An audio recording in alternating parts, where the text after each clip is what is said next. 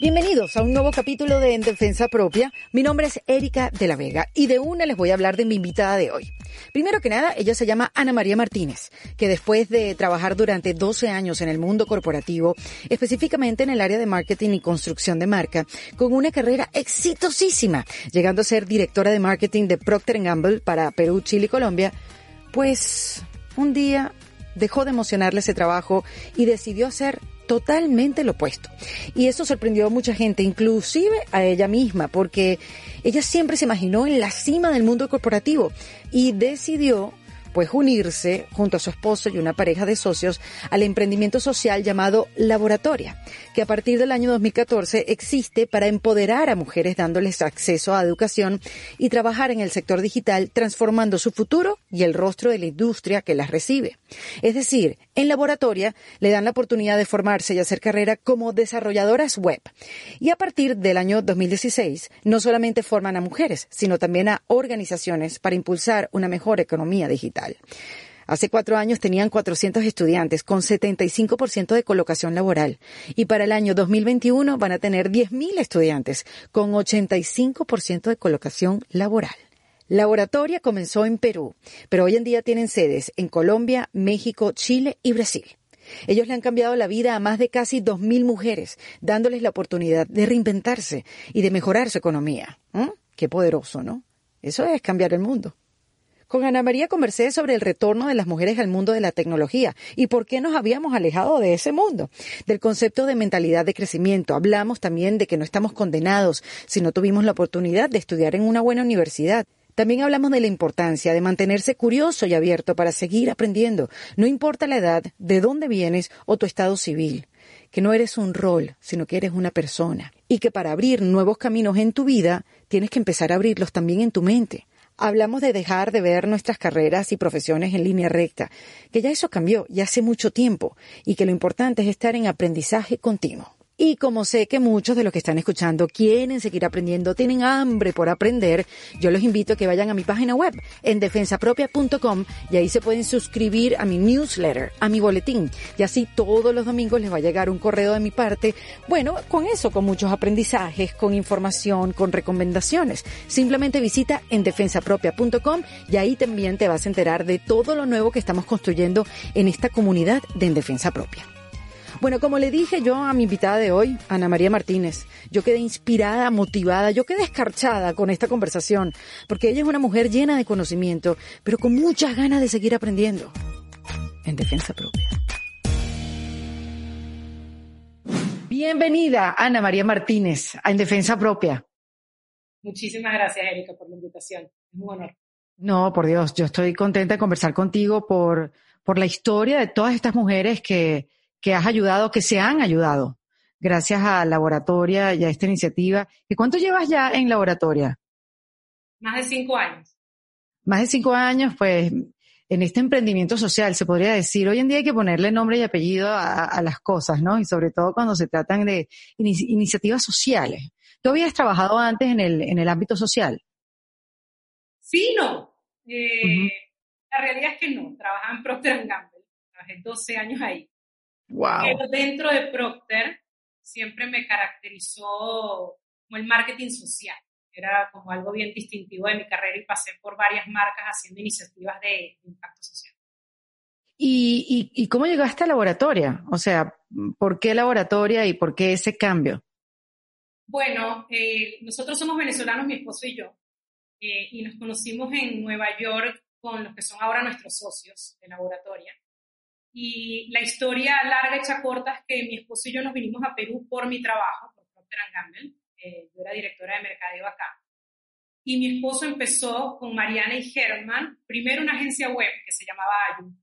Y, y, entonces vendían productos web y se dieron cuenta de un gran problema y era la dificultad de conseguir talento tecnológico y la imposibilidad, era literalmente imposible conseguir mujeres. Entonces de ese problema que ellos vivían surgió la idea de crear laboratorio que empezó como, como un lugar donde mujeres pueden venir a desarrollar sus habilidades para en un futuro trabajar en tecnología.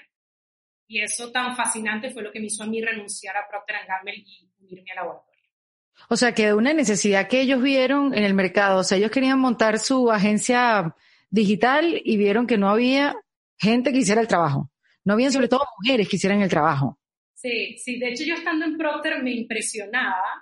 Porque obviamente eran mi, mi esposo y mis amigos, ¿no? y mis únicos amigos en Perú, porque estábamos recién llegados.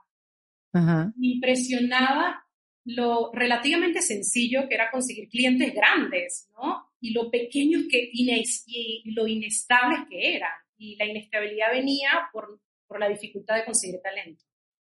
Y, y sobre todo las mujeres en tecnología, ¿qué, ¿qué onda ahí? ¿Qué pasa con las mujeres y la tecnología? Es así como que las mujeres y los carros, las mujeres y en, la, en, la, en sentarse en la mesa de negociación. O sea, hay espacios que, que hemos dejado en blanco o por gusto, por necesidad o porque no nos queremos meter ahí. Sí, esa también es una historia larga que te, te, puedo hacer lo más corta posible, pero es interesantísima la historia, ¿no? También depende de cuánto quieres que... Cuéntame, ¿no? Si aquí estamos para escucharte, para aprender. De ti hay tanto que aprender, Ana. Bueno, mira, la historia de mujeres en tecnología es bien interesante. Yo, de hecho, escribí un blog documentándola. Eh, y, mi blog se basa en todo un estudio que hizo el New York Times en su momento en Estados Unidos. Y de hecho, hace, hace ya varios años, y esto es como las primeras computadoras, ¿no? las primeras computadoras surgen lamentablemente en época de Segunda Guerra Mundial. Las primeras computadoras son las que tenían Alemania, Estados Unidos e Inglaterra para tratar de descifrar las, los movimientos de los misiles de, de, de, de la otra parte, ¿no?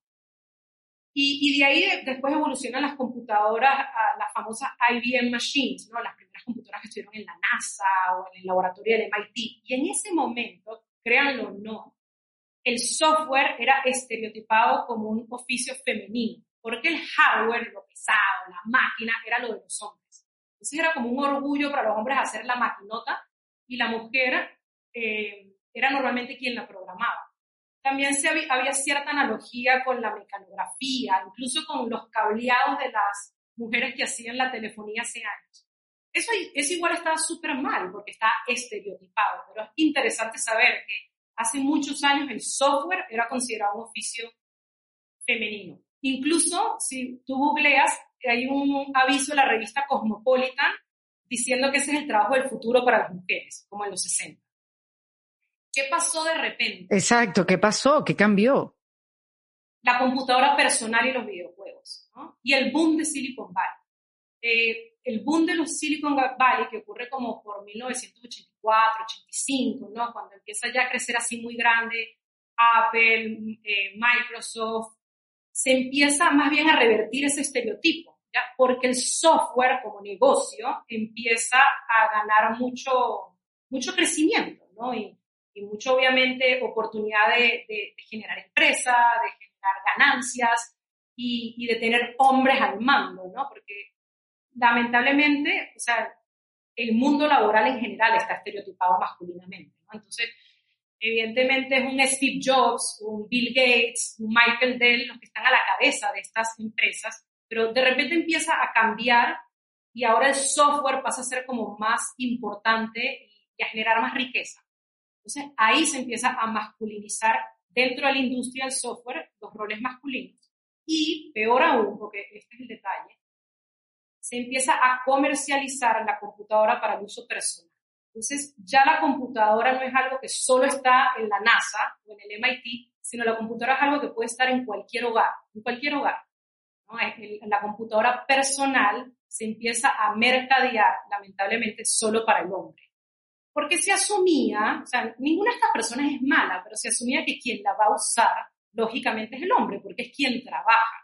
Si tú tienes una herramienta de trabajo en tu casa, pues es para el hombre. Y si tú también googleas, vas a ver los avisos de las primeras computadoras de Apple, por ejemplo. Y hay un aviso súper famoso que sale un hombre utilizando la computadora en su casa y en el fondo está la mujer haciendo los quehaceres del hogar, está lavando los platos. Cristo Redentor. Sí, Sí. no sé si la gente que hacía estas cosas, yo no creo que nadie lo hiciera por maldad, pero definitivamente no se midieron las consecuencias. Entonces, justo en el momento que la computadora se volvió algo personal, realmente no se volvió algo personal, sino algo masculino, algo que todos los hombres podían usar en su casa. Y lo mismo pasó con los videojuegos, porque también los que estaban creando todas estas cosas eran hombres, ¿ya? Y iban a agencias de publicidad dirigidas por hombres que creaban avisos para hombres. Ya. Por eso tenemos un Game Boy, no tenemos un Game Gear. Mira, dale. Esa es la historia. En los años 80 se masificó la industria, pero también se masculinizó la industria. Mm. Y eso hizo que la curva de participación de mujeres estudiando computer science bajara, como de un 40% a un 18% hoy en día. Eso es data de Estados Unidos que mira todo, pero si bajó en Estados Unidos, bajó en todas partes del mundo. Claro. Oye, qué interesante, la verdad sí. ¿Y se mantiene así, Ana? Bueno, sí, pero con una recuperación bien reciente, ¿no? Este, y cuando yo escribí sobre esto, como el nombre de, la campaña que hicimos desde laboratorio, la hicimos en el 2019, en el, en el mes de la mujer, fue Fuimos pioneras del código, es hora de regresar. Ese es el nombre de la campaña. Porque Retándonos. Y así es como lo tenemos que ver las mujeres. O sea, no hemos estado en esa industria, ¿ya? Y hoy más que nunca tenemos que estar, porque es una industria que no para de crecer, ¿ya? Y, y crece mucho más que la industria del hardware, porque dentro de una, una computadora o dentro de un celular cabe mucho software, ¿entiendes? Entonces, eh, tenemos que estar allí, definitivamente. O sea, el, el, software define la manera en la cual vivimos todos, no es por donde pedimos automercado, por donde pedimos comida, por donde estudiamos. Entonces, no puede ser un mundo diseñado solo por hombres si hombres y mujeres lo consumimos por igual. Claro, bueno, imagínate lo poderoso que sería que todas las aplicaciones que nosotros usáramos fueran desarrolladas por mujeres. Uf, fuera muchísimo, ajá. Cuéntame. No, que fuera mucho más útil, o sea, nos resolvería más de lo que ya nos resuelve. Exactamente eso, o sea, la, digamos que en la, en la sociedad en la que vivimos hay problemas y yo siento que toda empresa eh, debería enfocarse en eso, en solucionar problemas. Y, y, los casos más famosos solucionan problemas claros, ¿no? Todas estas aplicaciones de, de taxis, por ejemplo, nos resolvieron el problema de tener así de rápido a alguien que nos busque y nos, y nos lleve, ¿no? Eh, y también hay problemas más serios, pero hay, la mujer como tal también tiene un grupo de problemas, ¿no? De, de, de, de acosos, de violencia, de inseguridades, y, y, si no hay mujeres pensando en esos problemas, hay pocas soluciones para eso, ¿no? Eso es una consecuencia. Otra consecuencia es que los productos tienen falta de funcionalidades para la mujer, y uno de los casos más famosos es el app de health del, del iPhone. La primera vez que salió el app de health en, en el iPhone, eh, y lo anunció Steve Jobs hacia lo alto, eh, es un app donde tú puedes medir todo lo relacionado a la salud, ¿no? Que si tu peso, eh, tus pulsaciones. De hecho, si le conectas una cosita a tu iPhone y le sopla, puede medir si tienes alcohol en la sangre, de todo, ¿no? Pero ¿sabes qué no medía ese app? La mujer no me dio el ciclo menstrual. Ay, toma, otra vez. Qué loco. Y, y, y le cayó encima, el, la, o sea, fue, toda una lluvia de reclamo a Apple de, de todas las consumidoras de iPhone. O sea, no me vengas a decir que tu app mide todo relacionado a la salud, sino mide algo que a mí me pasa una vez al mes. Entonces, eh, es malo tanto para el consumidor como la empresa que no haya mujeres haciendo productos de tecnología. Obviamente a Apple se le pasó esto, y se le pasó porque no había mujeres diseñando ese. Claro, no, y, se le pasó a uno porque seguramente ni tú ni yo nos dimos cuenta, nos dimos cuenta después cuando te enteraste, y así debe pasar con el mínimo detalle, y que en el detalle es, donde está la diferencia, ¿no? Cuando le pones la lupa al detalle. Y, y, así me imagino que hay miles de ejemplos. Pero ahora, ¿qué, ¿cuál es la, propuesta de laboratoria? Una mujer que quiera eh, mejorar sus ingresos, aprender un área nueva o ya tienes que llegar con ciertos conocimientos sobre tecnología. ¿Cómo funciona y cómo es el impacto en la mujer latinoamericana, en este caso de Perú, pero sé que tienes otras sedes? ¿Cómo, cómo, mejoran su vida en laboratorio? Sí, eh, mira, primero, para aclarar, no tienen que saber nada. Y la gran mayoría de las, de las estudiantes de, de laboratorio no tienen ningún conocimiento previo relacionado a la programación o el software, ¿no? Entonces, eso no es barrera. Em, y, la típica historia, obviamente cada historia tiene sus toques personales, ¿no? Pero la típica historia es que laboratoria es un plan B para, para todas las mujeres. ¿no? Y yo lo digo con orgullo, o sea, a mí me orgullo ser un plan B. Porque el típico plan A de una mujer que quiere salir adelante en Latinoamérica es el título universitario. Es como la aspiración, la aspiración de, de, conseguir un título universitario, en muchos casos de ser el primer título universitario en su familia. ¿no? Entonces, como eh, eh, estas chicas que sí tienen como una ambición muy grande, esa ambición normalmente volcada a, a la universidad. Y lamentablemente, en la mayoría de los casos, ese sueño no termina bien. Ya sea que termina en la universidad o no termina. Porque en Latinoamérica, y yo, yo creo que esto es un problema mundial, pero tengo más data de Latinoamérica y de las sedes en las que estamos, que es más que Perú, ¿no? Estamos en Perú, en Colombia, en Chile, en México y en Brasil. Y de hecho, ahora nuestros programas están sucediendo en forma remota y eso también da un poquito más de flexibilidad. Tenemos muchísimas estudiantes de Venezuela en todas esas sedes. Ok. Entonces, eh, volviendo a lo que te contaba, la típica historia es que mm, fueron una universidad que no necesariamente es de las buenas, ¿no? Y yo siento que en todas las ciudades en las que vivimos pasa que hay títulos de prestigio y hay títulos que no sirven para mucho, que lamentablemente sirven para lanzar el birrete, para ponerlo en la, en la pared de la casa de tus padres, pero después Eso. no te dan ese futuro que te merecías, ¿no? Ya. Como diplomas de pared. Eh, Ujú. y hay veces que las estudiantes de laboratorio incluso tienen la madurez de darse cuenta a mitad del camino que eso no hace sentido. ¿No te imaginas cuántas veces yo he escuchado la historia de, de, yo no lo voy a pedir a mis papás que me estén pagando esta universidad si no es tan buena y, y mis profesores no son tan buenos y, mis estu- y los estudiantes al lado mío no son como tan ambiciosos como yo. Mm. Entonces, esa es la típica historia, lamentablemente, porque creo que es un problema sistémico, ¿no? O sea, el, el, el exceso de, de, aspiración por un título universitario ha hecho que hayan proliferado lugares no tan buenos y no tan conectados con las demandas del mercado y se gradúa muchas veces una cantidad de gente que puede tener una credencial que diga que tiene un título, pero que no le abre las puertas que pensaba que le iba a abrir. Claro. Son bajísimos, ¿no? Nosotros uno de los filtros que tenemos para que las, las postulantes ingresen es, es, su nivel de ingresos, ¿no? Porque sí queremos que el laboratorio sea para una mujer que tiene la necesidad de ese salto económico. Y, y, se repite tanto la historia de tener un título universitario pero ganar sueldo mínimo, o incluso estar desempleado. Eso se repite muchísimo. Sí, o sea, pero también el plan B se convierte en el plan A. Ah, ah claro, sí. Claro, claro, claro. Claro, es un plan B que resultó mejor que el plan A, evidentemente. Sí. Entonces, ¿qué, qué aprenden? Ellas eligen qué, qué aprender, qué, qué, se les da, de, de, qué trata ahora este bootcamp, o sea, reinventado a nivel digital, eh, porque entiendo que en cada uno de estos países tenía sede física, pero ahora este, pasaron a, al mundo digital. ¿Qué aprenden? Sí, te cuento primero qué aprenden y después el tema del cambio remoto. Vale. Eh, en laboratorio tenemos un bootcamp donde las egresadas salen con dos perfiles, dos posibilidades, front-end developer y UX designer. ¿ya? Uh -huh. eh, en términos un poco más generales, la UX designer o diseñadora de experiencia de usuario es quien diseña esa experiencia, ¿no? Cómo, cómo va a ser esa interacción entre una persona y este producto digital. De hecho, la experiencia de usuario puede ser en productos físicos también, pero lo que aprenden en el laboratorio es más enfocado en productos digitales.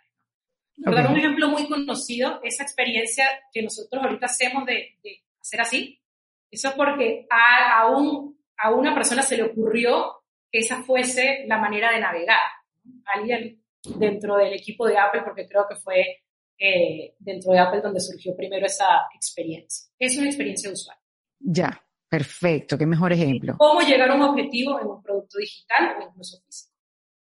Perfecto. Y tiene mucha investigación, tiene mucho prototipado, tiene mucho ensayo y error de ver cómo se lo haces más fácil a alguien. Y, y desarrollo web frontend es quien hace ya programada la interfaz con la cual nosotros nos relacionamos con un producto. Uh -huh. Danos otro ejemplo, que creo que ahí eh, se entiende mucho, mucho mejor. Sí, por ejemplo, cuando tú usas la página de Airbnb para reservar un lugar donde quedarte, creo que ahorita se hace menos por la pandemia, pero la, eso que tú ves en la pantalla de, de, tu computadora eh, fue creado por una desarrolladora o un desarrollador web. Y si tú le pides, quiero saber cuáles son este, los apartamentos que hay disponibles en Caracas, ¿verdad? E, eso busca en un servidor, ¿ya? Y eso es lo que se llama backend, lo que se va como para la parte de atrás. Ya. Está disponible y te lo trae para el front. Entonces, lo que tú ves eh, que vino hacia, por medio del browser a tu computadora, eso fue desarrollado por una desarrolladora o un desarrollador web. Qué interesante, Ana. Wow, me parece increíble además poder tener ese conocimiento, poder dedicarte a eso sin haberlo pensado alguna vez en tu vida y que ese sea tu sustento, tú sabes, el pan para tu casa y tu manera de desarrollarte en la vida y llegar a tener los empleos que quieres. Porque, o sea, después que aprenden todo esto, entonces ustedes también la ayudan a que se empleen a esta mujer. Sí, y algo súper importante también para aclarar es que el bootcamp de laboratoria, a pesar de todo lo que te expliqué, ¿verdad? Más se basa en habilidades transversales que en habilidades técnicas. O sea, todo eso que yo te comenté es como la puntita de la pirámide que se monta sobre una base, que es lo que más priorizamos en laboratoria. En laboratoria lo más importante es que los estudiantes aprendan a apropiarse de su aprendizaje, que aprendan a trabajar como se trabaja en el mundo de hoy, en el mundo de las empresas que hacen tecnología es trabajar colaborativamente, aprender mientras trabajas, aprender en equipo, manejar la incertidumbre, eh, aprender a utilizar cosas que se llaman metodologías ágiles, donde tú vas trabajando como en pequeños incrementos, porque como no sabes exactamente qué te depara el futuro, tampoco es que puedes planificar en línea recta, sino que tienes que estar dispuesto a ir explorando distintas cosas e ir desarrollando un producto digital que vaya respondiendo a esos cambios del entorno o de las exigencias de un consumidor. Entonces, Toda esa base de habilidades transversales es lo más importante de laboratoria y honestamente lo que diferencia una egresada de laboratoria de, de un egresado de, de, otros lugares. Y los empleadores nos lo dicen muchísimo. O sea, cuando una egresada entra a laboratoria ocurre una transformación personal en su vida. Pero cuando una egresada entra a un lugar de trabajo, porque tenemos más de 600 empresas empleadoras, también ocurren cambios en la empresa por, por esta mentalidad eh, que es la base de la filosofía de aprendizaje en laboratorio. Oye, ¿cómo llegaron ustedes a esa metodología, Ana? Porque ahora conociendo un poco más el tema fundación, por, por otras cosas que yo quiero desarrollar, Em, he visto que lo más difícil es llegar a esa metodología que sea efectiva, que dé resultado, que sea escalable, que tenga impacto. Dios santo Cristo. Uno cree que hacer esto, una, fundación, un trabajo, una, una, un emprendimiento social, eh, bueno, montamos ahí el negocio. es cómico eh, pensarlo de esa manera porque no, es, es mucho trabajo y es eso, alcanzar una, una metodología, un sistema de aprendizaje que, que sea efectivo. ¿Cuánto tiempo les llevó descubrirlo? Bueno, lo seguimos descubriendo, esa es la realidad. Mm, eh, Se descubre en la práctica, ¿sabes? O sea, hay que lanzarse a hacerlo y, y buscar la mejora continua. En laboratorio tenemos una cultura que es la misma cultura del equipo de trabajo y la misma cultura del aula, es de mejora continua. O sea, evidentemente al principio no lo hacíamos tan bien, en verdad. Eh, y agradezco un montón a las primeras estudiantes y a las primeras empresas empleadoras que confiaron en nosotros pero no era tan bueno. Eh, y ya hoy puedo decir con muchísima confianza, después de seis años, que es muy bueno. O sea, es muy bueno el programa de laboratorio para un estudiante que consigue en ese plan B un nuevo futuro profesional y es muy bueno para las empresas empleadoras. Eh, pero seguimos mejorándolo, todavía no es perfecto y creo que nunca va a ser perfecto. La única mm. manera de descubrirlo es iterando, ¿no? Constantemente. Y, y todo esto que te estoy contando literalmente ha sido iteración tras iteración. Al principio no priorizábamos tanto las, las, habilidades transversales. Este concepto de apropiación del aprendizaje eh, no estaba tan tallado al inicio. Y también me acuerdo cuando era algo que queríamos lograr, pero todavía no sabíamos cómo lograrlo. Y fuimos encontrando los mecanismos para, para hacerlo. Un ejemplo de muchos es que en laboratorio no, no creemos en las clases magistrales. Y al principio sí teníamos clases una clase donde se para un profesor, ¿verdad? O una profesora y le dice a todos los estudiantes al mismo tiempo el mismo concepto. Nosotros estamos muy en contra de eso, porque las, las estudiantes en laboratorio son distintas, entonces no todas tienen que saber el, el mismo concepto de JavaScript al mismo tiempo. Para algunas ese concepto será muy confuso, para otras será muy sencillo. Entonces, en laboratorio no hay eso. Laboratorio en lugar de clases tiene una metodología de aprendizaje basada en proyectos. Entonces, cada una de ellas se le entregan proyectos en el bootcamp y ellas las van avanzando a su propio ritmo. Un proyecto puede ser hacer una red social de su preferencia. Hay redes sociales de veganas que han hecho, hay redes sociales de Pokémon que han hecho. eh, otro proyecto es un data dashboard. Entonces, ellas van avanzando y a medida que van avanzando, van teniendo office hours que ellas los piden, porque son, tienen apropiación de su aprendizaje. Entonces, dicen, necesito un office hour y lo piden. Y también se organizan talleres cuando hay preguntas en común, pero se organiza ese taller entre las estudiantes que tienen esa pregunta en ese momento. Entonces, todos esos mecanismos los fuimos descubriendo. Claro, y esa apropiación del aprendizaje es algo que después pueden aplicar en todas las áreas de su vida. Claro, es un superpoder. Exactamente. Y tú sabes que a mí me parece interesante eso, eh, Ana, que, que lo habíamos hablado, una conversación que tuvimos la semana pasada, de, y, y de la filosofía de laboratoria, que es cambiar esa mentalidad fija, ese concepto de mentalidad fija por el, cambiarla por mentalidad de crecimiento porque muchas veces pensamos, y la mayoría de las veces pensamos que estamos condenadas por nuestros genes o por nuestra, nuestra cultura, la familia, el país de donde venimos, y que, mira, somos buenos en hacer esto y ya está, y eso es una mentalidad fija que nos limita, y que siempre fue así, o sea, no es culpa de uno, sino que nos enseñaron a ser así. Pero que hace, hace unos, unos cuantos años, pero pocos, este nuevo concepto de la mentalidad de crecimiento, que tú bien me lo explicaste y que yo te dije, ya va, me has me abriste un hueco en el cerebro. Porque bueno, también un poco que tiene que ver estos temas con la neurociencia, con, con que tu mente, con, con la psiconeuromonología, que tu mente está, tú sabes, que, que, es la que manda en tu cuerpo, en tus células, en tu sistema endocrino, en tu sistema nervioso, y que todo eso tiene un impacto también eh, esta plasticidad del cerebro también impacta en tu futuro, en las cosas que pasan en tu vida. Entonces me alucinó que eh, esta filosofía de mentalidad de crecimiento la, la, tuvieran en laboratorio y que me hayas hablado de eso. ¿Por qué? ¿Cómo la conseguiste? ¿Cómo llegaste ahí? ¿Y, y por qué es tan importante esta mentalidad en laboratorio? Mira, mentalidad de crecimiento, no recuerdo en laboratorio quién dio con ese concepto, pero seguro fue alguien del equipo de formación Rodulfo, Diego, y me matará quien lo haya hecho, y, pero yo no me acuerdo. Pero es un concepto muy, muy utilizado en quienes buscan innovar en educación hoy en día. O sea, obviamente el laboratorio no es, la única institución que lo está usando. ¿no? Y cuando hablo de educación, no es solo educación en un lugar este, de educación superior, sino educación en la casa, en cómo criamos a nuestros hijos, eh, incluso en educación en el lugar de trabajo. Y básicamente la mentalidad de crecimiento es un concepto que parte de la plasticidad cerebral. ¿ya? Y la plasticidad cerebral es básicamente la capacidad que tiene nuestro cerebro siempre, siempre, hasta el día que morimos, de cambiar. ¿ya? Porque el cerebro al final es una cantidad de neuronas que se conectan, desconectan o vuelven a conectar. Eso es la plasticidad cerebral. Seguro es algo más complejo de lo que estoy diciendo. Pero para resumir, exacto, sí, sí. Entonces, oye, si yo jugué fútbol toda mi vida, o si yo nadé toda mi vida, o si yo trabajé en marketing o en la televisión toda mi vida, tengo unas redes neuronales conectadas muy fuertes para hacer eso. Uh -huh. Y por eso eso se da de manera como más fácil, porque lo he repetido una y otra vez.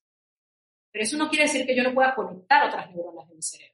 Entonces, si tú crees en esa capacidad que tienen todos los cerebros de conectar nuevas neuronas para aprender programación web, lo vas a poder hacer porque tu cerebro tiene esa capacidad, así tengas 50 o 60 años. Mm. Eso es liberador. Ese concepto y esa posibilidad es liberador. ¿Cuántas mujeres yo no he escuchado cuando me dicen y me escriben, Erika, bueno, pero tú hablas de reinvención, pero yo tengo 60 años, ¿para dónde voy a agarrar? Bueno, para donde tú quieras.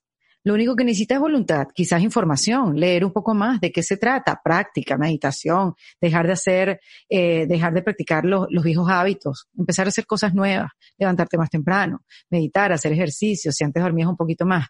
Así es como se rompen las viejas neuronas y así es que se empiezan a abrir nuevos caminos en tu cerebro. Y es liberador, Ana, porque, porque te quita la condena de encima uno se condena, uno dice, no, yo soy buena, yo, yo era buena para eso, ya yo no tengo futuro. No, puede ser buena en otras cosas y, y, y, puede ser buena en varias cosas, no en una sola cosa. Porque también, claro, esa es la teoría. Ojo, no es culpa de ninguna, no es culpa de nadie. Así nos, así nos los, nos los enseñaron. Tú tenías que tener 10.000 horas de vuelo para ser bueno en algo. ¿Qué hicimos? ¿Qué te hiciste tú? 12 años en Procter Gamble, subiendo, subiendo, subiendo, en una empresa donde la meritocracia y el trabajo eran premiados, pero con el sudor de tu frente. De eso nadie puede negar de Procter Gamble. Y que salen de ahí todos con una estructura, una formación, una cosa mejor que una universidad, o sea, olvídate. Este, y estuviste ahí, estuviste 10.000 horas de vuelo y fuiste la Piperis Nice en marketing, porque lo fuiste.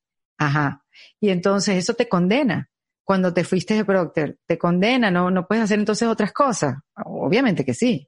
Sí, sí. Y sabes qué, este, primero, después podemos hablar más de ese tema, pero ese concepto de las 10.000 horas también es un concepto erróneo. Ajá, por eso, por eso.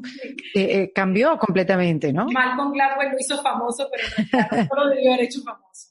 Sí. Porque, porque no, se, no se requieren 10.000 horas para todo. ¿no? Hay gente que le toma más, gente que le toma menos. Y, y bueno, otras cositas.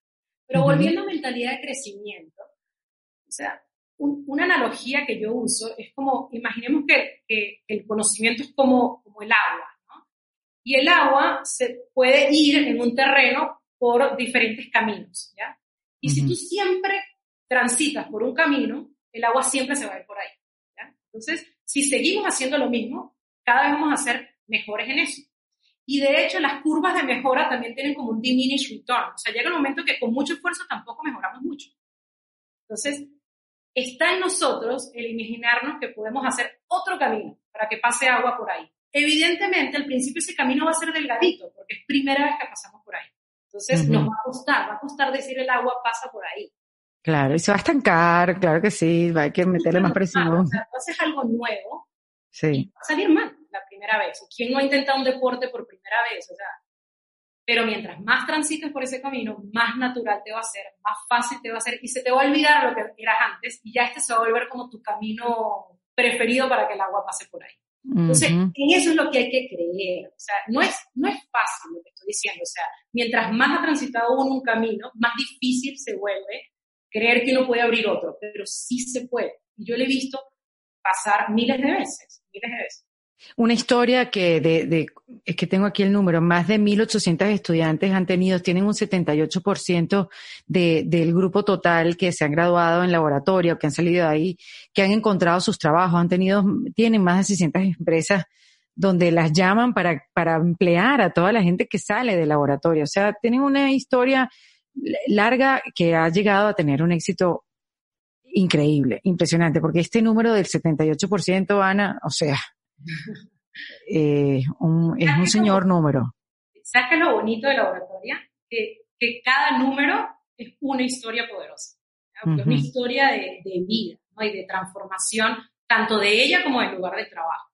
Y hay muchas historias que te puedo contar, pero ahorita pensando como en este concepto de mentalidad de crecimiento y a lo mejor en un público un poco, un público un poco mayor, me viene a la mente Maggie. ¿no? Maggie es, es, una estudiante de laboratoria acá en Perú y ella, no sé si me va a matar sin gozo de edad, pero...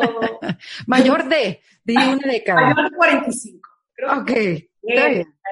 ¿no? Pero su historia es una historia de una mamá que se dedicó a sus hijos y sus hijos crecieron y ella sentía que ya no, la, no la necesitaban tanto. Y ella misma cuenta esto. Llegó el momento que yo pasaba cinco horas diarias en YouTube viendo novelas turcas. Estas son las palabras. Las novelas turcas, claro que sí. Ajá. ella dice, ¿qué hago yo? Eso sí hay que tener, hay que tener ese impulso. ¿Qué hago yo dedicándole cinco horas de mi vida a las novelas turcas? Tiene que haber otra manera útil de utilizar este tiempo. Y estaba fuera del mercado laboral por muchísimos años, ¿no? Entonces se puso a investigar y llegó a laboratorio. Y postuló a laboratoria, entró a laboratoria. Eh, no se le hacía tan fácil, eh, y siempre se preguntaba un poco, o sea, la, edad promedio del laboratorio es un poco más joven, es como 27 años, entonces se preguntaba, oye, ¿será que hace sentido? Pero tiene una fuerza enorme.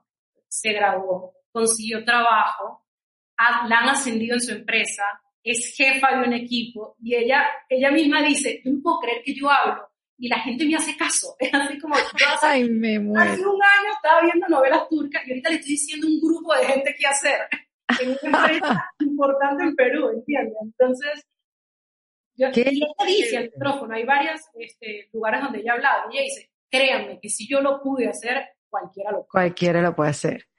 Bueno, eso es espectacular. Es una historia que a mí me hace pelar los dientes de, de punta a punta.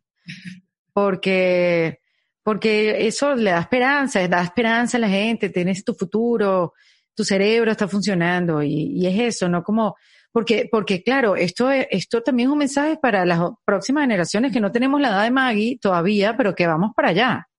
Que, que, que es quitarse un poco miedo también a envejecer. Porque, porque hemos aprendido también mentalidad fija, hemos aprendido que envejecer es quedarte, bueno, obviamente, verte mucho más arrugada, eso sí, bueno, inevitable, se puede arreglar, obviamente, pero, pero bueno, te hacen creer como que nadie te valora, que el mercado está lleno de gente joven, ninguna empresa te va a querer, voy a terminar eh, buena para nada, y bueno, obviamente, vivir pensando en que el futuro se vea de ese color es realmente desalentador. Pero este tipo de cuentos, de experiencias de fundaciones, de apoyo a mujeres, no importa la edad que tengan, no importa dónde vengan, no importa el background ni los estudios que tengan, cambia el futuro y el presente de, los seres humanos, porque tú dices, no, es que yo puedo hacer otras cosas más adelante, cuando tenga 50, cuando tenga 60. Sí, y sabes que eh, aquí quiero decir dos cosas, así que si digo una me acuerdas de la segunda. Ok. La voy a anotar. La voy recordarme después. Exacto. No, lo primero que iba a decir es que nos ha hecho, yo siento que nosotros muchas veces vivimos en el pasado, ¿ya? No tarda en darse cuenta que el mundo cambió. Entonces, nosotros todavía vivimos en un concepto que es del pasado, del que estudiamos primaria, secundaria, una universidad, nos graduamos a los 23 años, algunos hacen maestría, no sé, entramos a trabajar y después nos retiramos como si todo fuese una línea recta. Sí. El mundo cambió hace años. O sea, hace años cambió y ya no hay líneas rectas. No hay. O sea, lo que tú estudiaste ya no te sirve. Incluso si fuiste a una universidad de prestigio. Incluso a mí me pasó. Yo estudié ingeniería de producción y trabajo en mercadeo. Eh, son poquísimas las personas hoy en día que ejercen lo que estudiaron. E incluso si lo ejerces, los conocimientos caducan. En el mundo técnico, los conocimientos caducan cada dos años. Sea, lo que tú aprendiste dos años después ya no funciona. Ya no se programa así. Ya no se usa esa herramienta. Entonces, nosotros tenemos que cambiar esta mentalidad de estudiar y después trabajar para una mentalidad de aprendizaje continuo y que yo me voy como que updating para seguir creciendo profesionalmente. Sí, ese concepto, déjame, perdón que te interrumpa, eran de otro tipo de carreras como los médicos. Los médicos como que, bueno, si, los, si eres médico estudias toda la vida. Yo, uno no. El que es abogado, bueno, sí va a tener que leer siempre, pero te aprendes las leyes, te aprendes las cosas ya una sola vez y después sigues leyendo para mantener, ¿no? Y, o qué sé yo, jurisprudencia, qué sé yo. Pero, pero eso era específicamente para los médicos que eligieron esa vida. ¿No? Pues yo no voy a seguir estudiando 30 años en mi vida pero sí aprendiendo. O sea, lo que estás diciendo es totalmente cierto. Sí, y, el aprendizaje también es distinto al tradicional. O sea, no es que tienes que ir a hacer un posgrado, porque también eso está mal, el pensar que, que, que yo tengo que ser educada y que tengo que ir a una institución para que me dé la información. La información está ahí. Por eso este concepto de la apropiación del aprendizaje es tan poderoso y además más barato. además, exacto. Eh, entonces, oye, hay que, hay que saber entender qué necesitas, eso también es, es, una habilidad. O sea, oye, si yo trabajo en marketing, que es lo, que es, lo, lo que, es, que es tendencia, si yo trabajo en finanzas, si yo trabajo en educación, o sea, y, ir a averiguar ese concepto tú, y, ir a proponer eh, instalarlo en tu empresa propia o en tu lugar de trabajo. También exigirle a tu lugar de trabajo que, que, que destine ingresos para, para, y tiempo, ¿no? Para el desarrollo de su personal. Entonces, son como aprendizajes en píldoras, no en posgrados y en, y en deudas, sino en, Google. En Google está todo, pero hay que saber eh, qué estudiar y, tener la disciplina de uno hacer. Claro, ¿y dónde, no? ¿Y lo segundo?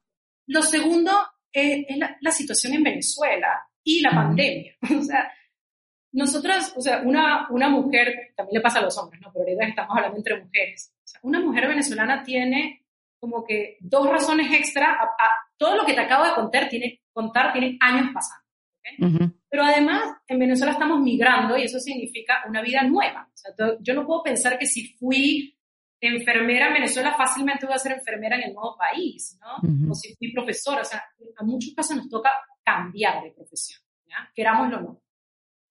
Y el segundo concepto es la pandemia. O sea, la pandemia está acelerando tantas cosas, ¿no? Y mucho tiene que ver con lo digital, ¿no? Un restaurante que antes vendía y se preocupaba por una experiencia hermosa en, en su espacio físico, tiene que ver cómo ahorita migra el e-commerce y cómo mantiene la mayor clientela posible, ¿no? Y lo mismo en los lugares de educación y en, y en muchos más espacios. Entonces, tenemos razones constantemente alrededor nuestro para que nos reinventemos. O sea, como que el mundo nos grita, tienes que tener la capacidad de reinventarte. Entonces, hay que abrazar esa mentalidad de crecimiento en lugar de la mentalidad fija, porque la mentalidad de crecimiento es la base para la reinvención.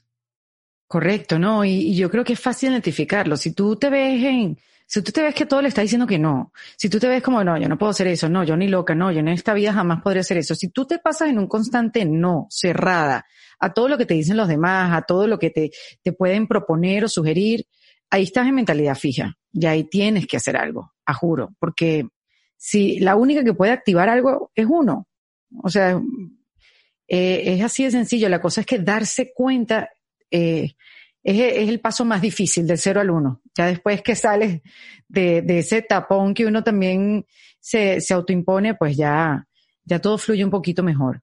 Pero en tu caso, Ana, cuéntame de, tus propias reinvenciones, eso de estudiar ingeniería de producción, pasar por marketing y, hacer una carrera exitosa en el marketing y después estar ahora en el laboratorio. ¿Cómo, cómo han sido esos procesos para ti? ¿Han sido fácil? O sea, ¿te, te has podido adaptar o le has puesto resistencia? no, no ha sido fácil. Me acuerdo del más reciente, si quieres después vamos más atrás a otros momentos de reinvención, pero el más reciente, ya tampoco es tan reciente, fue cuando pasé del mundo corporativo, o sea, de Procter, a laboratorio, que laboratorio tenía un año eh, y mucho por hacer, Yo me acuerdo de ese momento como de, yo nunca he sido una persona arrogante, pero sí una persona como muy confiante, muy segura de mí misma, ¿no? Estoy en la etapa de más inseguridad. Eso es increíble, ¿verdad, Ana? Pero es inseguridad, porque te das cuenta de que nunca debiste haber estado segura de nada. Realmente. ¿Qué, ¿Qué pasó en el camino? Entonces, toda esta la mujer segura que antes habitaba en mí. ¿A dónde se fue? Yo me acuerdo, yo me acuerdo cuando yo trabajaba en Procter, que uno como que lo ahuban, ¿no? Así como que estás en el mejor lugar de trabajo, en la cuna del marketing del mundo, en un fast pace y, ascendiendo. Y, y, yo tuve también como una carrera, tuve la suerte y bueno, también le, eché pichón, como nosotros decimos. Eh, entonces tuve como una carrera como perfectita, ¿no? Primero un rol local, después un rol regional, después un rol global, después un rol multipaís, ¿no? Entonces yo me sentía así como 12 años en marketing, directora de marketing a mis 30 años o 31, era así como la creme de la creme, ¿entiendes? Exacto. Además que uno típico que trabaja en un edificio alto y en la ciudad y se entiende como... Una oficina con vidrios. Ajá, así es. Entonces tiene como este sentimiento de, de, seguridad y de confianza de soy la tapa del frasco, pero no arrogancia, ¿verdad? no, no quiero quedar como arrogante, pero sí de, confianza. Seguro. Entonces yo renuncio a, a Procter y, y, vengo al laboratorio y digo, bueno, con todo lo que yo sé, o sea, vamos a botarla del parque, o sea, crecimientos agigantados, ¿no? Y me doy contra una pared, ¿no? Y, y la pared es porque yo me acuerdo un día, y un día llorando en el baño de mi casa, literalmente, que yo pasé 12 años, que toda mi carrera fue en marketing, ¿no? 12 años sabiendo pedir y juzgar marketing. O sea, yo soy muy buena en eso, ¿no? Este, porque yo le pido hacer marketing a un, a un, grupo de agencias, ¿no? O sea, esta que es lo que me hace lo de la tienda, esta que es lo que me hace lo de la televisión, esta es la que me hace lo de digital. Y también sé juzgar, yo sé juzgar muy bien cuando una cosa está bien hecha, no sé si el copywriting, si la consistencia, todo. Pero de repente te toca a ti hacerlo, hacer todo, ¿entiendes? Miércoles, por no decir otra palabra, no sé hacer marketing. Yo me acuerdo de ese momento. Wow. Dos años después no sé hacer. No sé hacer una página web, no sé hacer un Facebook ad, no sé hacer un video. Y en esos momentos iniciales de laboratorio, yo era, yo era el, el equipo de marketing. Yo y un intern, literalmente. Entonces, quien editaba los videos era, quien, quien hacía los videos era yo. Hay un video por ahí famoso de Laboratoria, es de los más vistos de cuando Laboratoria, cuando Obama conoció Laboratoria. ¿ya? Ajá, y cuando conoció Laboratoria. Esos videos los hice yo en mi computadora y le ponía los letreritos y le ponía las cosas, ¿entiendes? Que te tardabas, me imagino, 12 horas haciéndolo porque como no tenía la facilidad, eso es lo que pasa, que alguien que sepa hacerlo te lo hace una hora, una hora y media, hasta el día entero. Y, y, y, ese fue un momento como tal cual de los que venimos hablando, ¿no? De que al principio asusta, a mí me asustó un montón, evidentemente como, como que, y frustra, miércoles, no sé hacer nada de todas estas cosas que necesito, ¿no? Y no es solo hacer marketing en mi caso, era también armar un equipo, ¿no? Mm. Este, como que es hacer cosas sin el sistema montado. Y tienes que hacer mientras haces el sistema también. Entonces, todavía lo sigo haciendo. Para nada lo hago perfecto, para nada. Este, pero ya me pasé el switch del susto a la emoción de aprender, porque también se vuelve una emoción. ¿Qué tal si no me hubiese dado cuenta? Seguiría igual de engañada, seguiría igual pensando que lo sé todo cuando no lo sé. Wow, sí. Entonces, se disfruta, se disfruta el ser un aprendiz en lugar de ser una experta. A mí me encanta ser aprendiz y no creo que soy experta. Sí, pero pasaste por ese, me imagino, ese bajón que te, que te da, bueno, que da cuando, cuando te quitas esa, la, etiqueta, la etiqueta de directora, pues, ¿no? La, ¿cómo, qué soy? De, ¿Qué soy si esto no me define? ¿Qué soy si no soy buena? Es un proceso ahí, eh, que se lleva un tiempo, ¿no?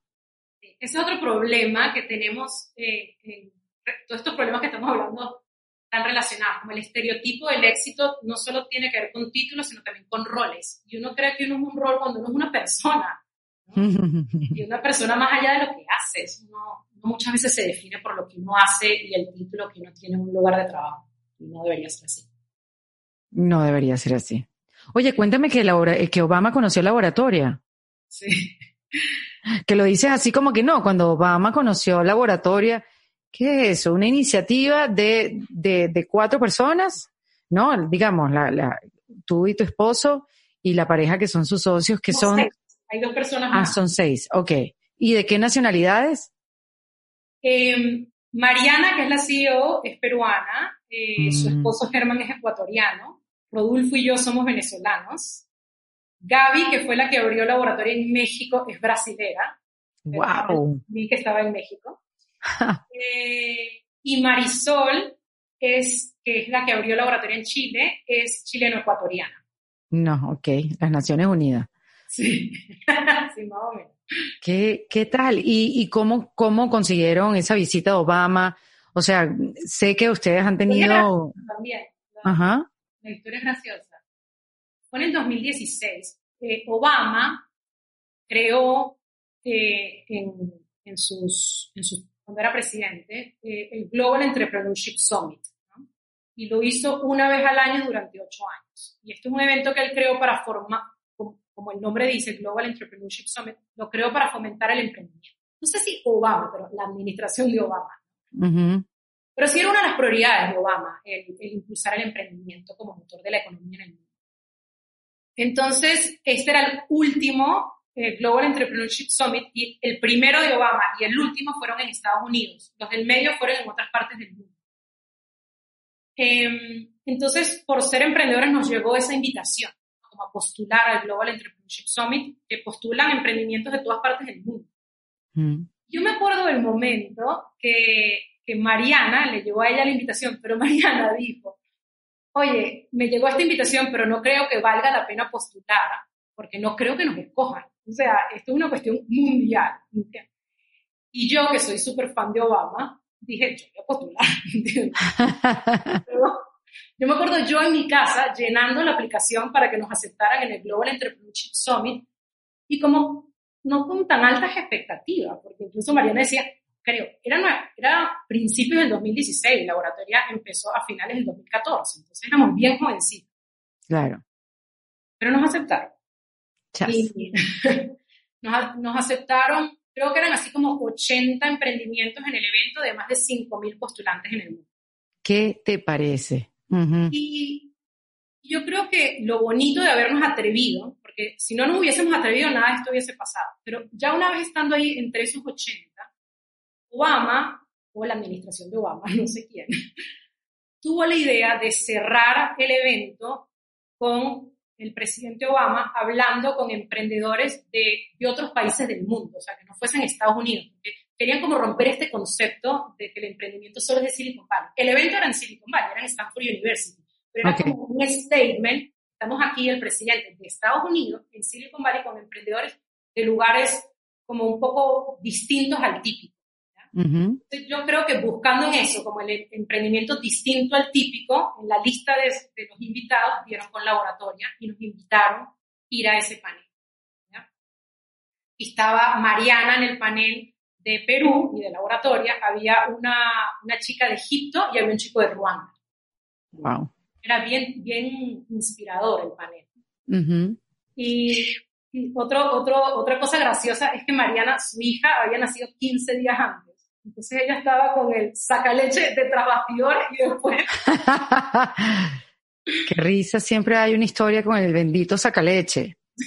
Por Dios.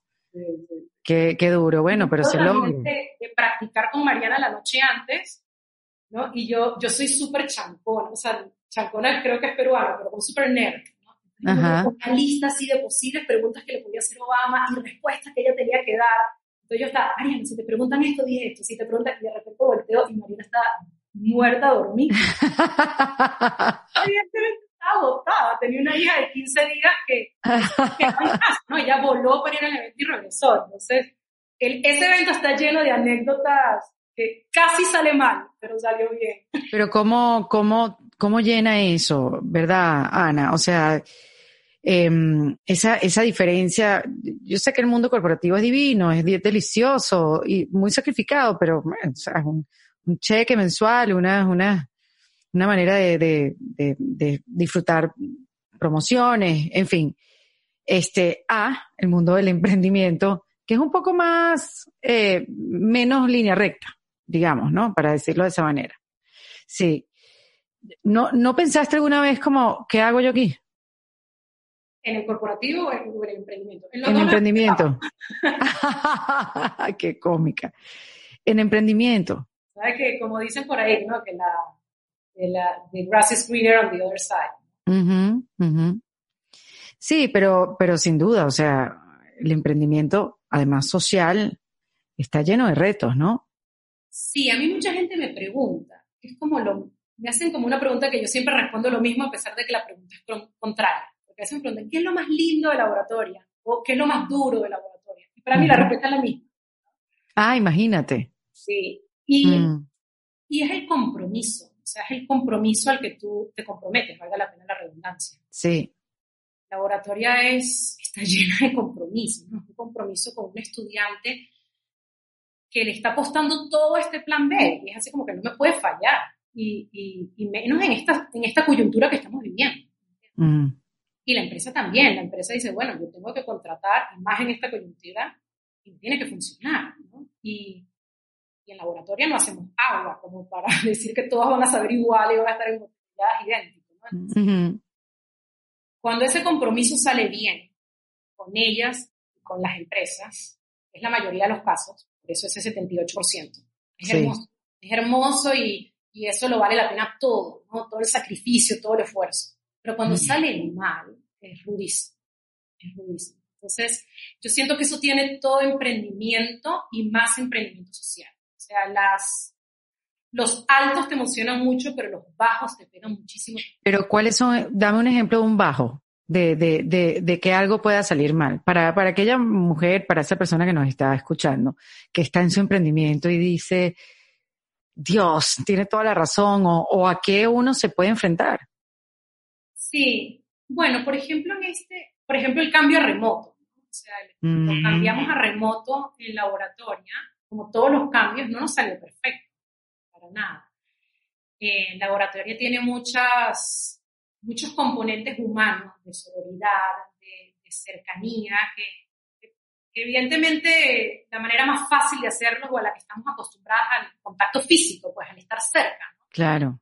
Laboratorio tiene mucha emoción, ¿no? mucho apoyo, mucho abrazo, mucho hasta lloremos juntas o gritemos juntas, ¿no? No me sale el código y de repente me corrió. Entonces, todos esos momentos de emoción entre ellas y con el equipo de coaches, pasarlos a remoto no fue así, ¿no? Y, y en todos los países nos salió bien, menos en México. En México tuvimos una dificultad grande y una dificultad que las estudiantes nos, nos exigieron, nos hicieron dar cuenta que no, estaba, no era lo mismo. Entonces, mm. nos dolió mucho, nos dolió mucho para un grupo de ellas, gracias a Dios no todas, que, que no fuese tan lindo como el presencial. Pero esos momentos también uno tiene como emprendedor la posibilidad de, de resolver, ¿entiendes? Entonces, le metes así como una inyección de prioridad a México y a que ellas tengan la experiencia que buscaban. Y, y, lo logramos, ya se graduaron, ahorita están en proceso de empleabilidad, pero pasamos por un bache, ¿no? Entonces, esos baches duelen un montón. Otro mm. más personal, como mucho, muy, porque esto fue un grupo, ¿no? Y, por ejemplo, hoy eh, tomamos la decisión mutua, ¿ya? Con un estudiante de que era mejor que, que no siguiera en el bootcamp. Eh, esas, esas situaciones, gracias a Dios, o gracias a ellas y a nosotros, realmente son son la rareza, pero sí suceden en todos los bootcamps que una, dos estudiantes, es mejor que, que no continúen, ¿no? Porque, claro. Porque el laboratorio no terminó siendo lo ideal para ellas, ¿no? O sea, tienen muchas complicaciones en casa, no pueden dedicarle todo el tiempo que se merecía, eh, no están cumpliendo con sus compañeras, sabemos que no las vamos a poder emplear porque si no están al ritmo que se necesita, entonces una empresa, si nosotros lo sabemos, una empresa no la va a contratar. Entonces, ay, eso nos duele un montón, es así como si, o sea, podemos tener al lado, en este caso que esa situación pasó hoy, o sea, hay 45 estudiantes, estudiantes haciéndola, pero hay una que no lo hizo y de repente esa uno vale, vale tanto, ¿entiendes? Te entiendo. Sí, porque es un trabajo...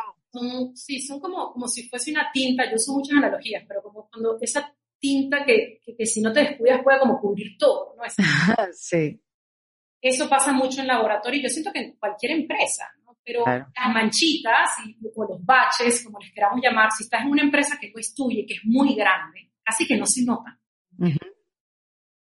Entonces, eso es muy difícil. Claro, porque cuando pasa en la tuya, también puedes llegar a juzgarte a ti mismo. Ah, totalmente. Todo esto me lo mm. tomo personal, todo, todo lo que... Claro. que, que pude haber hecho, que no vimos. En cambio, cuando sucede en una empresa, es, es culpa de ese edificio, o sea, porque también uno habla de las empresas como si fuese un edificio, las empresas siempre son Eso fue Prosper, eso fue Colate, eso fue... Aquí es uno, eso es culpa mía. Claro. Y cuando las cosas te abruman, Ana, ¿qué, qué, qué haces? ¿Qué haces cuando te das un break? Cuando necesitas hacer una pausa, cuando necesitas, ya va, déjame, déjame separarme de todo este momento para poder pensar, ¿qué haces? ¿Te vas a correr? ¿Te vas de viaje? ¿Qué, qué? Me risa que me preguntas cosas que me pasaron que se ayer. ¿Ah, en serio? Yes. Ajá. Ayer me pasó eso y, y algo que uso mucho es estar con mi hijo Benjamín, pero sobre todo el momento de dormir con él. O sea, ah, sí. a mí me encanta dormir, ¿no? Que no sé si le estoy haciendo un problema en su crianza. no, ahorita hay algo que se llama Lecho compartido, ah, colecho es la cosa, imagínate tú. Eso en mi época no existía, en mi época era sinvergüenzura. Para mí también tiene algo de sinvergüenzura. mi, esposo siempre me pregunta, ¿cómo va a aprender a dormir solo? Tiene tres años. okay. Es que a mí me encanta dormir con él. Y es mi momento de relajarme. Entonces yo lo abrazo, lo vuelo, me, me, digo a mí misma como mucho mindfulness, o sea, no pienses en nada, trabajo, piensa en él, y, me relaja tanto. Mm, qué chévere, qué bonito. Porque la verdad que eso es algo que uno hace como en automático y, y no te das cuenta que eso es lo que te está relajando en el momento. Estar con, con, con, tu hijo, con esa persona, regalarte ese momento. Sí, es un momento que yo me regalo y él también lo disfruta, solo que espero no darle una mala consecuencia cuando sea grande. Tú sabes que, Ana, me llama la atención que podrías responderme a la pregunta de qué es el éxito. ¿Qué era el éxito para ti en tu época corporativa, en ese crecimiento, en ese futuro que ya te habías pintado, pero que en algún momento no te emocionaba tanto ya? ¿Y el éxito ahora? Buena pregunta también. He, filosofado sobre eso también en mi vida.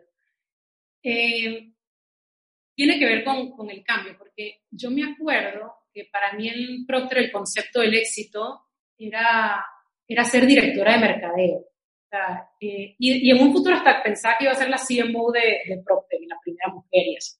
Pero como que el primer milestone, así primer logro que tenía, era ser directora de mercadeo. Y me acuerdo que era un concepto un poco impuesto, como que uno lo escucha y uno se lo cree. Mm. Porque en Procter se, era difícil llegar a ser directora, como donde ocurría como un filtro muy grande. Y yo soy recontra competitiva, entonces me dicen que algo difícil y yo no voy a lograr. Y también tenía un cuñado que me decía mucho, quédate en Procter hasta que seas directora, porque si tienes en tu currículo que eres directora de mercadeo, después puedes hacer cualquier cosa. Entonces, yo siento que sin pensarlo por mí misma, me metí ese concepto del éxito. Y lo digo ahora porque cuando llegué a ser directora de mercadeo, me di cuenta que no me gustaba tanto. ¿no? Yo decía, oye, pasé tanto tiempo trabajando. Y yo se lo digo a varias personas que trabajan en el mundo corporativo. A mí me pareció mucho más divertido ser brand manager, que es como el rol como de middle management. Pasé 10 años en ese rol en varias asignaciones que ser la directora. Una vez que eres directora empieza con una cantidad de burocracia y de rigideces que no tienes cuando tienes como mucho más autonomía, cuando eres, cuando ves menos. O sea, yo regresando atrás en mi vida corporativa, ser gerente de marca, de una marca pequeña, es lo mejor que te puede pasar. Porque nadie está pendiente de ti y tú puedes hacer lo que tú quieras. Y, y ese sería mi consejo para las personas que todavía están en el mundo corporativo. O sea, el mundo corporativo también se le pueden conseguir sus áreas divertidas y sus áreas flexibles, ¿no? Eh, y yo me acuerdo de tenerlas en Procter, en ciertas marcas que eran chiquitas y que nadie les hacía caso, yo inventaba de todo, ¿entiendes? Cuando llegué a ser directora y veía tres países y una organización inmensa, ya no podía inventar. Era como muy rígido. Y me acuerdo hasta de un concepto que, un consejo que me dieron. Me dijeron, ya tú no eres empleada de Procter, ahora tú eres Procter Gamble, tú. Tú lo representas. Uf, sí, qué diferencia. Exacto. Entonces, dije como, ¿sabes? Y, yo siempre soy un poco inquieta, un poco inquieta y dije, y en ese mismo momento estaban haciendo laboratorio y dije, no, mejor renuncio. Mm. ¿Y ahora el éxito qué es para ti? Sí, sí se me olvidó la pregunta. No, eh, pero, pero, está chévere, la, la, la premisa habría que, habría que ponerla en la mesa. Ya. Mira, para mí el, éxito, te voy a decir mi concepto y otro concepto que, que no es mío, pero que también es súper bueno y que tiene que ver con el mío. Para mí el, éxito es sentir que no paro de aprender, o sea, que estoy constantemente renovándome, ¿no? Y que sé hoy cosas que ayer no sabía. Y, y, eso tiene que ver, literal, y por eso hablaba como antes de, de ser un aprendiz siempre, siempre, ¿no? Este, y de a mí me da mucha emoción aprender algo que antes no sabía. Me encanta. Hace, ah, y, ojo, que, los aprendo a nivel principiante, evidentemente. Claro. Pero el ser principiante en muchas cosas es súper bueno como habilidad hoy en día. O sea, eso, es, eso también tiene que ver con el concepto del éxito. O sea, en lugar de querer ser los mejores en una cosa o expertos en una cosa, es muy bueno y conveniente saber un poquito de mucho. Porque el saber un poquito de mucho te empieza a dar como más flexibilidad para saltar a distintas cosas y no tenerle miedo a eso de lo que no sé nada. Al menos sabes un poquito, ¿entiendes? Sí, me gusta. En laboratorio, de hecho, tenemos una comunidad de aprendizaje, es como un producto que todavía no lanzamos así públicamente. Eh, es un experimento todavía, pero tenemos un grupo como de 100 personas ahí donde estamos aprendiendo distintos temas. Y hacemos círculos de aprendizaje, Hace poco hicimos un círculo de neurociencia y aprendí un montón de neurociencia y estuvo interesantísimo, ¿no? Aprendí de cómo, los, cómo el Internet y los dispositivos que usamos cambian nuestro cerebro. ¡Wow! ¿Para mejor o para peor? Para peor, lamentablemente. Chica, un poquito de esperanza. Estaba buscándola, pero ya veo que no la conseguí. No, eh, hace poco también aprendí a usar un, CM, un CRM que se llama Hotspot y me encantó. Y, así como principiante, como si fuese mi primer trabajo. Todo eso me encanta. Qué chévere. Para mí ese es el concepto del éxito. ¿Cuál es el otro que me ibas a dar? Sí, que este, el creador de Dilbert, que, qué pena, ahorita no me acuerdo del nombre, pero ¿sabes? Dilbert, los, los cartoons, estas comiquitas gringas sobre un personaje que se llama Dilbert, que, son como chistes del mundo corporativo. Ok. Como famoso en Estados Unidos. No, no lo he visto quizás porque no estoy en el mundo corporativo, lo voy a buscar ahora. Es como el cartoons del mundo corporativo. Ok. Es graciosísimo, ¿no? Es, así como, como la serie The Office, que se hizo famosa. Ajá. Eh, bueno, esto, esto pudo haber sido una inspiración porque son eh, cartoons escritos, que en su momento salían en el periódico, después en revista, de momentos como absurdos en trabajo. Muy bien. Y este señor que hizo Dilbert, él, él tiene un concepto del éxito que dice que, que, la gente debería dejar de obsesionarse por ser el mejor en una cosa, porque eso es demasiado difícil, ¿no? O sea, solo hay un Michael Phelps, un Federer en el mundo, ¿no? Bueno, Morata Federer y Nadal, pero son poquísimos. Exacto. Dedicarse a una cosa en su vida y ser cada vez mejores. Y él se dio cuenta trabajando en el mundo corporativo, que él era bueno, que él era un buen businessman, pero no era tan bueno como otros, ¿no? Entonces, él era un buen businessman, era bueno, era un buen comediante, echaba, chistes, la gente se reía, y era buen dibujante, pero él no era ni Steve Jobs, ni Jerry Seinfeld, ni Picasso, ¿entiendes? Pero él combinando esas tres cosas en las que es bueno, llegó a una combinación única, y esa combinación única le hizo crear Dilbert. Entonces, uno, en lugar de obsesionarse con tener como una profesión, una habilidad, es bueno hacer como grupitos de habilidades y, y buscar un grupito de habilidades que te haga especial. Y yo siento que ese mismo concepto, que yo lo leí en Dilbert, no, en Dilbert, sino lo leí sobre él, me hizo hasta entender la razón de éxito de laboratoria. Porque yo siento que laboratoria también es una combinación única como, como organización, como emprendimiento social. Porque somos una organización que combina el empoderamiento femenino pero seguro hay alguien que hace empoderamiento femenino mejor que nosotros. Mm. Con innovación en educación, seguro hay alguien que lo hace mejor. Y con tecnología, con formación de talento para trabajar en equipos de tecnología. Pero esa combinación de empoderamiento femenino con innovación en educación y con tecnología nos hace a nosotros especiales. Espectacular. ese concepto del éxito también me parece bueno. Y uno puede ir cambiando esas combinaciones. ¿ves? Claro, bueno, es que el concepto del éxito va cambiando, como así, te impacta el medio ambiente, digamos, si lo vemos así como un experimento, se va cambiando. hay, hay como que ver la vida un poco más con ligereza. No sé si es un concepto profundo, pero también es ligero, en el que uno puede ser, ser una cosa distinta con el paso del tiempo. Obviamente mantienes tu esencia, mantienes tus valores, claro. tus talentos naturales, pero, pero uno puede ser algo distinto con el paso del tiempo. Me encanta, Ana. Esta, esta conversación a mí no sabes cómo, cómo he aprendido, cómo me ha nutrido. Me, me encanta, de verdad. Para terminar, que no, no es algo que quiera que pase, pero eventualmente la gente tiene que seguir con su vida después de terminar de escuchar este episodio. Dame tres tips para reinventarse. Tres tips. Bueno, el primero es creer en tu mentalidad de crecimiento. Uf, me encanta, uf, me encanta. Sí, googleen sobre el tema. Hay, hay una entrevista que nosotros hacemos en laboratoria eh, a, una, a una persona que es experta en el tema en español, se llama Susana Claro. Ella trabajó con Carol Dweck. Entonces, pero hay mucho contenido en el tema. Entonces, aprender de mentalidad, hay, uno googlea en TED, no sabes cuántas charlas TED hay de mentalidad de crecimiento. Chévere. Creer yo, yo conseguí un nuevo hobby. Desde que tú y yo hablamos de eso, ya yo estoy, pero bueno, que tengo tiempo libre, mentalidad de crecimiento. no, es un concepto poderosísimo, poderosísimo.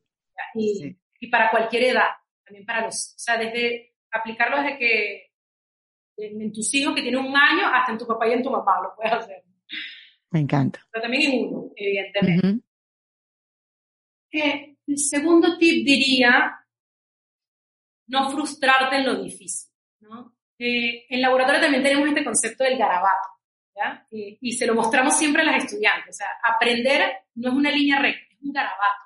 Ajá. En laboratorio tenemos también pintado como un garabato que tiene una parte roja, que es en la que está toda enrollada, y después se empieza a desenredar y se pone amarillo, y después se pone verde cuando se desenrolla. Y siempre se lo mostramos a las estudiantes al principio del bootcamp, porque no les podemos decir que va a ser fácil. O sea, el hacer algo nuevo es difícil. Y lo primero va a ser enfrentarse con ese rojo, con ese enredo. Entonces, mi segundo tip sería que reconocer que estamos en rojo, pero que va a venir el amarillo y va a venir el verde. Tenemos que insistir. Y insistir no de manera porfiada, porque si no sale de una manera, está bien intentar de otras maneras, pero sí insistir en creer que lo podemos hacer. en, no renunciar. Ay, no me salió bien, entonces no lo intento. No, déjame intentar una segunda vez, déjame averiguar cómo lo está haciendo mi compañera, déjame apoyarme en alguien. O sea, em, no hay que ser porfiado, hay que, hay que seguir intentando y buscando tácticas porque, porque el amarillo y el verde vienen. Y después el verde vuelve y el rojo. Esa es la realidad. Exacto, no, no, no termina, es un ciclo que no se termina. Sí. Y el tercer tip que daría, todo esto basado en la, eh, eh, en la experiencia personal. Claro. Es buscar redes de apoyo también. O sea, el, mm. el aprendizaje en el mundo de hoy también es colaborativo. O sea, es, y, y, nosotros lo hablamos un poco la vez pasada, ¿no? Este, hay que hacer las cosas en comunidad. O sea, conseguir esa comunidad, que no estoy hablando de una comunidad gigante, sino una comunidad que te acompaña. Entonces, si queremos aprender algo nuevo, es chévere conseguirte a alguien que te acompañe y, si puede aprenderlo contigo, genial, pero si no, que tú puedas ir a buscar ese apoyo emocional o de impulso, porque muchas dificultades no vale la pena pasarlas sola y muchos triunfos y momentos de celebración tampoco vale la pena pasarlos sola. Entonces, sí, mentalidad de crecimiento, eh, superar el enredo y creer que uno puede superar el enredo y compartir ese crecimiento personal es parte de la reinvención. Ah, no sea, por Dios, me encanta. Me encanta esta conversación, de verdad que sí, y, qué bueno verte aquí. No, no, no, de verdad, que una delicia de conversa. Y oye, podríamos invitar de repente, esto es un programa para mujeres, este, podríamos invitar que si, si, si quieren conocer un poco más del trabajo de laboratorio, que, que visiten la página, ¿no? Laboratoria.com. Laboratoria.la. Ajá, LA. Laboratoria. laboratoria les va a salir. Ana María Martínez, en Defensa Propia. Muchas gracias, Erika. Esto fue en Defensa Propia, producido por Valentina Carmona y editado por Andrés Morantes, con música original de Para Rayos Estudios. Recuerden suscribirse y recomendar el podcast. Yo soy Erika de la Vega y nos escuchamos en un nuevo episodio. Hasta luego. ¿Estás listo para convertir tus mejores ideas en un negocio en línea exitoso? Te presentamos Shopify. Tal vez no lo sabías, pero nuestro podcast More Than Mamis es un negocio y lo empezamos por supuesto para desahogarnos y hablar sobre la maternidad, no para convertirnos en expertas de ventas y del e-commerce. Así que sí, necesitábamos ayuda para vender nuestro merch y poner en marcha nuestra tienda. ¿Y cómo suena con Shopify? Llegó otra venta. Shopify es la plataforma de comercio que está revolucionando millones de negocios en todo el mundo. Ya seas un emprendedor desde tu casa o desde donde sea, Shopify es la única herramienta que necesitas para iniciar, administrar y hacer crecer tu negocio sin dificultades. Con Shopify puedo gestionar pedidos, envíos y pagos desde cualquier lugar, brindándote toda la información y estadísticas de tus ventas al detalle. Regístrate para un periodo de prueba con tan solo un dólar al mes en shopify.com barra sonoro, todo en minúsculas Ve a shopify.com barra sonoro para llevar tu negocio al siguiente nivel. Shopify.com barra sonoro. ¿Estás listo para convertir tus mejores ideas en un negocio en línea exitoso? Te presentamos Shopify. Tal vez no lo sabías, pero nuestro podcast More Than Mamis es un negocio y lo empezamos por supuesto para desahogarnos y hablar sobre la maternidad, no para convertirnos en expertas de ventas y del e-commerce. Así que sí, necesitábamos ayuda para vender nuestro merch y poner en marcha nuestra tienda. ¿Y cómo suena con Shopify? Llegó otra venta. Shopify es la plataforma de comercio que está revolucionando millones de negocios en todo el mundo. Ya seas un emprendedor desde tu casa o desde donde sea, Shopify es la única herramienta que necesitas para iniciar, administrar y hacer crecer tu negocio sin dificultades. Con Shopify puedo gestionar pedidos, envíos y pagos desde cualquier lugar, brindándote toda la información y estadísticas de tus ventas al detalle. Regístrate para un periodo de prueba con tan solo un dólar al mes en shopify.com barra sonoro, todo en minúsculas Ve a shopify.com barra sonoro para llevar tu negocio al siguiente nivel. Shopify.com barra sonoro.